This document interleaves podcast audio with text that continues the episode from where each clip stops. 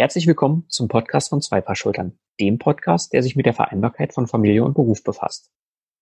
Wir sind nach wie vor in einer sehr, sehr besonderen Zeit, in dem unser ganzes Leben irgendwie auf den Kopf gestellt scheint.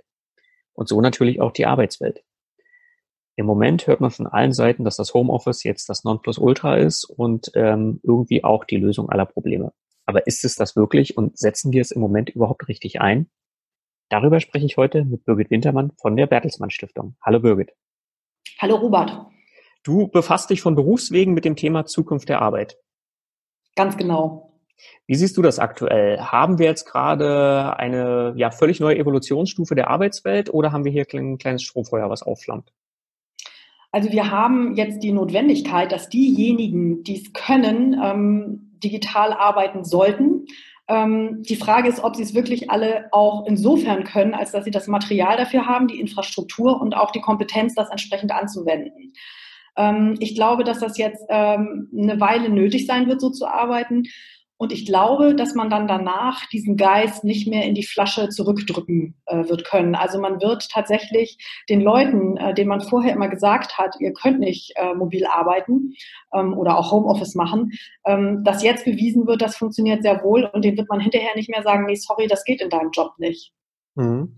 Du hast Insofern. seit vielen Jahren schon darauf hingewiesen, ähm, dass es bei der Digitalisierung in vielen Unternehmen Nachholbedarf gibt, viel passieren muss. Ähm, hast da unterschiedliches Feedback für bekommen. Merkst du jetzt, dass ähm, diese Vernachlässigung vielen Unternehmen auf die Füße fällt? Äh, ja, absolut. Also ich glaube, dass diese Hauruck-Aktion jetzt alle möglichen Leute ins Homeoffice zu schicken, beziehungsweise äh, insgesamt digital das Ganze zu organisieren und logistisch aufzubereiten, dass da viele an ihre Grenzen stoßen. Also wir kriegen ja auch Anfragen und sei es mal, dass man erklärt, wie eine Dreierkonferenz äh, funktioniert, bis hin zu der Frage, welche Tools nutzt man und wie verhält man sich äh, in solchen Konferenzen auch. Ähm, das wissen viele nicht. Viele haben auch ihre Angebote, ihre Geschäftsangebote nicht vorher schon mal überprüft und stehen jetzt da und können halt einen Laden nicht aufschließen und ähm, ja, haben damit dann eben Probleme. Hm. Jetzt merke ich so in, in, in meinem Umfeld und auch in vielen Firmen, mit denen ich jetzt spreche, da werden jetzt einfach private Strukturen aufs Berufliche übertragen. Ähm, das heißt, äh, da gibt's jetzt auf einmal äh, das Morgenmeeting per WhatsApp-Videochat oder sowas. Ähm, wahrscheinlich auch sicherheitstechnisch einfach mal ein Graus, oder? Äh, ja, das ist also mit Sicherheit eines der, der größten Probleme. Ähm, wir haben auch schon vor, ähm, ja, vor einem Jahr angefangen zu sagen, dass ähm, das ein Riesenproblem ist, dass die ähm, rechtlichen äh, Vorgaben und Rahmenbedingungen äh, einfach schlicht und ergreifend bei digitaler Arbeit nicht eingehalten werden können. Äh, das ist das eine. Das andere ist natürlich die Datensicherheit, wofür ja auch viele ähm, Arbeitsschutzvorschriften ähm, auch gedacht sind. Ja, und äh, wenn man das dann einfach so überträgt, ist das natürlich schwierig, aber äh, in diesen Zeiten geht man pragmatisch damit um. Äh, in anderen europäischen Ländern übrigens macht man das immer so. Da läuft das so nach dem Motto, es ist zwar nicht erlaubt, aber wo kein Kläger, da kein Richter. Wir machen, was hilft. Ähm, mhm. Und da ist natürlich die Abwägung jetzt äh, besonders schwierig für viele zu sagen, wo betrifft das jetzt hier zum Beispiel Daten, die echt sensibel sind und die wirklich irgendwo landen können und das kann Schaden anrichten. Oder wo sagt man, ja, okay, ich gucke jetzt halt abends nochmal um elf auf meine Mail, äh, sehe, sitze aber trotzdem am nächsten Tag um, um acht Uhr wieder an meinem Schreibtisch, was nach dem Arbeitszeitgesetz eigentlich nicht so richtig erlaubt ist, aber jetzt keinen großen Schaden anrichtet erstmal. Mhm. Also von der Strategie her jetzt erstmal so ein bisschen den Ball am Rollen halten, um sich dann langfristig äh, ähm, richtig aufzustellen? Ähm, ich denke, ähm, man hat keine andere Wahl. Also man mhm. sollte versuchen, sich so dicht wie möglich an die Regelung zu halten wenn man denn überhaupt auch weiß, was das ist. Also ich arbeite gerade an einem Leitfaden, den ich mit Britta Redmann zusammen erstellt habe, äh, für gerade KMUs, ähm, wo erklärt wird, wie man eben das rechtssicher hinbekommt, dass man New Work macht. Mhm. Ähm, das ist natürlich jetzt nicht einfach für die meisten. Und äh, beispielsweise Betriebsräte haben eigentlich eine Präsenzpflicht, wenn die beraten. Das geht im Moment nicht. Und mhm. ähm, ja, jetzt hat zwar unser Bundesminister Heil gesagt, ähm, das soll man jetzt mal so machen. Aber ähm, faktisch ist das eigentlich nicht ganz in Ordnung. Und da wird man hinterher sicherlich auch ähm, dann die Notwendigkeit sehen, rechtlich nachzujustieren. Was ja. gut ist für das Thema. Ja, ja, ja. Also im Prinzip ist jetzt alles so ein bisschen unter Vorbehalt. Das heißt, was jetzt äh, an Entscheidung gefällt wird, ähm, hat hinterher eventuell rechtlich keinen Bestand? Das würde ich so jetzt nicht sagen. Ich denke schon, dass man bei einer Überprüfung sagen würde, das hat die Situation jetzt erfordert, aber man wird sicherlich auch ins Buch geschrieben bekommen, dass man das möglichst ändern muss mhm. ähm, und ähm, man eben Regelungen finden muss, wie das geht es gibt natürlich auch Möglichkeiten, wenn Leute tatsächlich Betriebsratsbeschlüsse über WhatsApp treffen zum Beispiel, glaube ich, wäre das etwas problematisch. Ähm, mhm. Ähm, aber das sind so Dinge, ähm, das wird sich jetzt einfach alles ergeben müssen. Äh, da haben wir jetzt also eine unheimlich steile Lernkurve. Ähm, wichtig ist, dass wir das danach behalten, nicht wieder vergessen und zurückgehen zu dem, was wir vorher gemacht haben, sondern dieses erfahrene, erlernte, umsetzen und dann auch so aufbereiten, dass alle wirklich damit dann arbeiten können. Wenn man sich die Situation jetzt in vielen, ich sag mal gerade Familien anschaut, vielleicht auch mit kleineren Kindern oder schulpflichtigen Kindern, dann ist das jetzt gerade eine unheimliche Drucksituation. Haben wir vielleicht auch die Gefahr, dass hinterher gar keiner mehr Homeoffice haben will, weil das jetzt mit einer ganz negativen Zeit assoziiert wird? Ähm, also ich glaube, dass sich das ein bisschen drehen wird. Äh, ich glaube, dass vorher gerne so dieses Bild war, gerade wenn Eltern Homeoffice machen, da liegen die mit einer Pralinschachtel auf dem Bauch, auf dem Sofa ähm, und gucken eine Talkshow und nebenbei scrollen sie ein bisschen die E-Mail durch. Mhm. Ich glaube, diese, dieser Gedanke wird jetzt ähm, nochmal ähm, überarbeitet oder überschrieben sozusagen, weil die Leute doch sehr effizient sind. Ähm, tatsächlich muss man aber sagen, dass diese Homeoffice-Möglichkeit ähm, ja nicht das Normale sein soll, gerade wenn man kleine Kinder zu Hause hat. Das ist ja eigentlich nicht so gedacht, sondern mhm. Ähm, wir befürworten sowieso immer eher mobiles Arbeiten. Das heißt, es ist nicht auf zu Hause beschränkt. Es äh, unterliegt nicht den strengen Anforderungen und man kann zum Beispiel auch mal in ein Café gehen und dort arbeiten oder in Coworking Spaces oder äh, sich ähnliche Lösungen suchen, ähm, sodass das geht. Also ich glaube tatsächlich, dass die Kritiker und die waren eigentlich in der Überzahl des Homeoffice, jetzt ein Stück weit eines Besseren belehrt werden. Und dann muss man nur sehen, dass man das in besser handhabbare Form kriegt danach. Mhm. Jetzt hast du gerade eine ganz wichtige Abgrenzung schon mal ähm, gebracht, und zwar Homeoffice ähm, versus mobiles Arbeiten. Ähm, Homeoffice ist das, was wir alle kennen. Wir sind zu Hause, haben einen festen Arbeitsplatz, der auch ähm, von der Arbeitssicherheit geprüft ist oder geprüft werden kann mhm. und im Arbeitsvertrag verankert ist. Ähm, und auf der anderen Seite haben wir das mobile Arbeiten, wie du es gerade beschrieben hast. Das heißt also im Café möglich, im Coworking Space, ähm, gegebenenfalls auch im Ferienhaus irgendwo auf irgendeiner, äh, äh, in irgendeinem Urlaubsgebiet. Ähm, kann ich das langfristig in meinen Arbeitsverträgen voneinander abgrenzen? Wird das irgendwann miteinander verschmelzen, beides? Ähm, also meine Hoffnung persönlich wäre, ähm, dass man zukünftig nur noch auf das mobile Arbeiten geht, weil das ja auch das Homeoffice mit umfasst. Mhm. Ähm, die Anforderungen sind nicht so streng und ich denke einfach, das größte Problem auch an dem Homeoffice ist, man muss ja nun diesen eigenen Raum haben, diesen eigenen Arbeitsplatz, der abschließbar ist, der auch nur für diesen Zweck benutzt wird und so weiter und so fort, zumindest hauptsächlich ich glaube, dass das eine ganz krasse Ungleichbehandlung mit sich bringt, weil einfach nicht jeder diese Voraussetzung hat. Mhm. Ähm, und äh, das fände ich im Grunde genommen auch nicht fair zu sagen, nur die, die so ein Umfeld haben, können das machen. Das ist ja alles anders geregelt beim Mobilarbeiten, bei dem man äh, sagt, die Verantwortung dafür, dass diese Arbeitsschutzvorgaben auch eingehalten werden und dass man ähm, einen ordentlichen Arbeitsplatz hat, da wird davon ausgegangen, dass die Mitarbeiter auch dafür sorgen. Das ist ja auch im eigenen Interesse dass man mhm. nicht schief und krumm überall sitzt.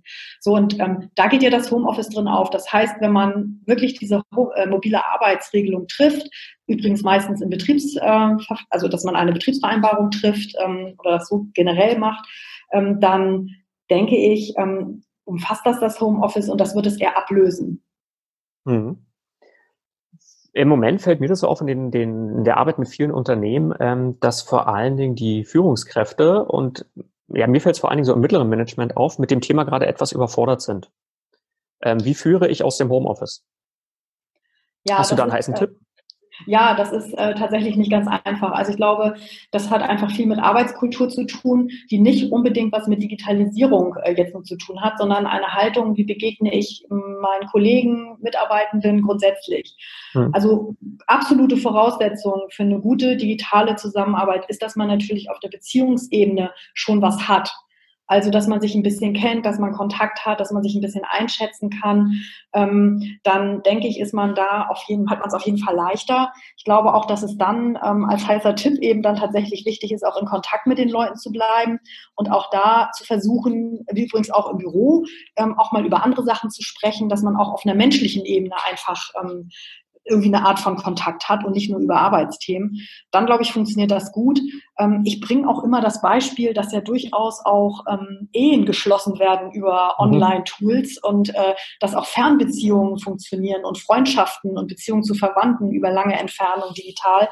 Ähm, also warum sollte das in der Arbeitsbeziehung nicht möglich sein. Ich glaube, da ist es sogar erst recht möglich. Mhm. Mhm.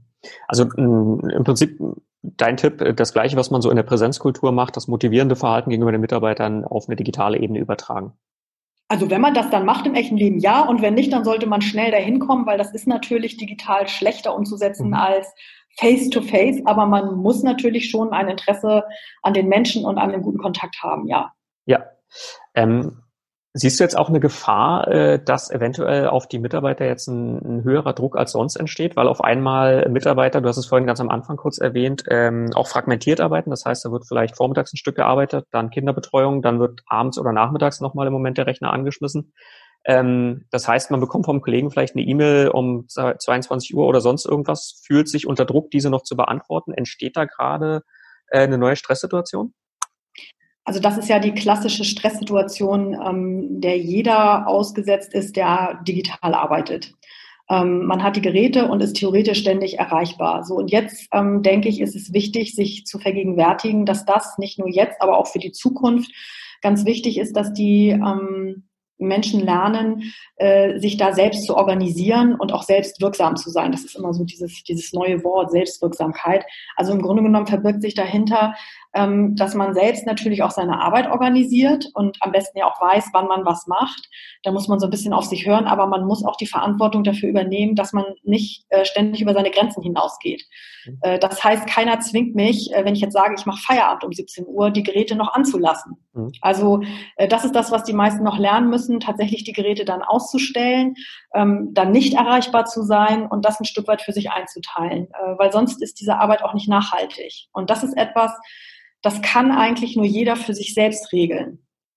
Mhm. Ich glaube, das ist nochmal ein ganz, ganz wichtiger Tipp. Also dieses wirklich Geräte ausschalten, Push-Nachrichten deaktivieren, dass auch nicht diese kleine blaue LED am Handy noch blinkt oder sowas und einem signalisiert, da könnte noch was Wichtiges sein, sondern wirklich digitalen Feierabend machen, oder?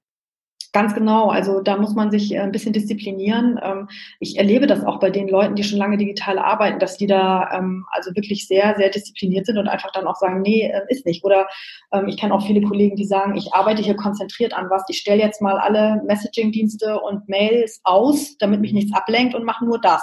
Das hat diesen wunderbaren äh, Begriff die Work Session. Also es mhm. meint nichts anderes als Stillarbeit. Und dann würde man sich ja auch im echten Leben im Büro vielleicht die Tür zumachen und sagen, bitte stört mich nicht und alles ausstellen.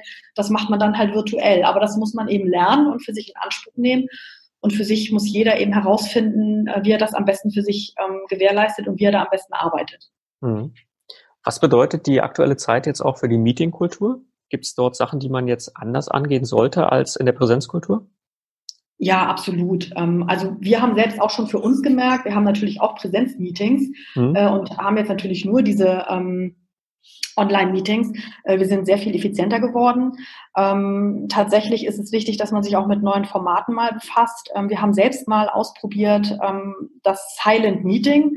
Mhm. Ähm, das werden wir auch äh, wahrscheinlich reaktivieren. Also es gibt zum Beispiel Möglichkeiten, äh, weil man sich verbal auch nicht so super dann austauschen kann, immer wenn man zu so vielen ist, dass man vielleicht sagt, okay, ich habe hier ein neues Vorhaben, ich habe das mal skizziert hier auf einem, ähm, auf einem Papier, das habe ich in einen Google Doc gestellt und jetzt zieht sich mal jeder eine halbe Stunde zurück und geht das mal durch und kommentiert das. Hm.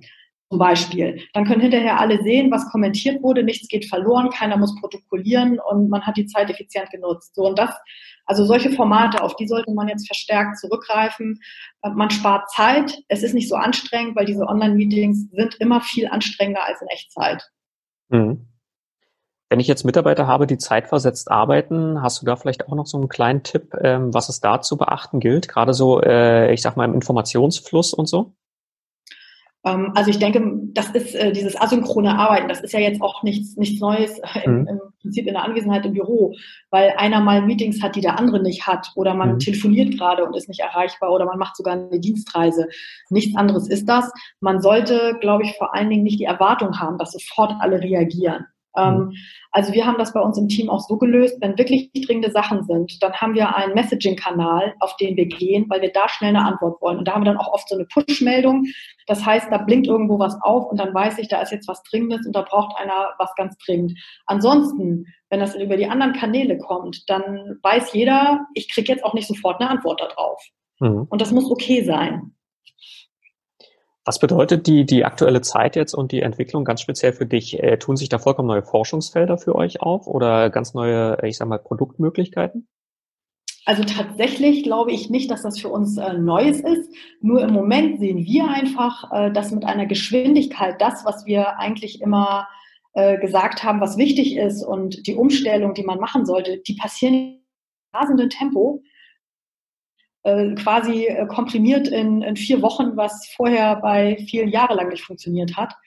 Und ähm, ja, das, äh, das sehen wir eher und das zeigt uns nur, dass wir mit unseren Bemühungen eigentlich jetzt ähm, weitermachen sollen und eher noch ein bisschen schneller sind, äh, um eben denjenigen, die jetzt diese Transformation bewältigen müssen, Hilfestellung an die Hand zu geben. Mhm. mhm. Hast du da ein Beispiel, was, was in welcher oder wie könnte diese Hilfestellung aussehen? Also zum Beispiel ähm, haben wir gerade eine Fallstudie, an der wir arbeiten. Das heißt, wir haben Betriebe, die schon relativ weit sind in ihrer digitalen Transformation, ähm, befragt, wie sie das gemacht haben, was ihre Stationen waren und ihre Erfahrungen. Ähm, und ähm, daraus werden sich Handlungsempfehlungen auch ergeben. Ähm, was macht also eine digitale Transformation erfolgreich? Und das, glaube ich, ist etwas, was jetzt Unternehmen sehr gut gebrauchen können. Also wie gehe ich damit um, wenn ich das jetzt insgesamt äh, implementieren will? Was anderes ist der, ähm, ist ein rechtlicher Leitfaden, an dem wir arbeiten, der eben KMUs unterstützen soll, das alles rechtssicher umzusetzen.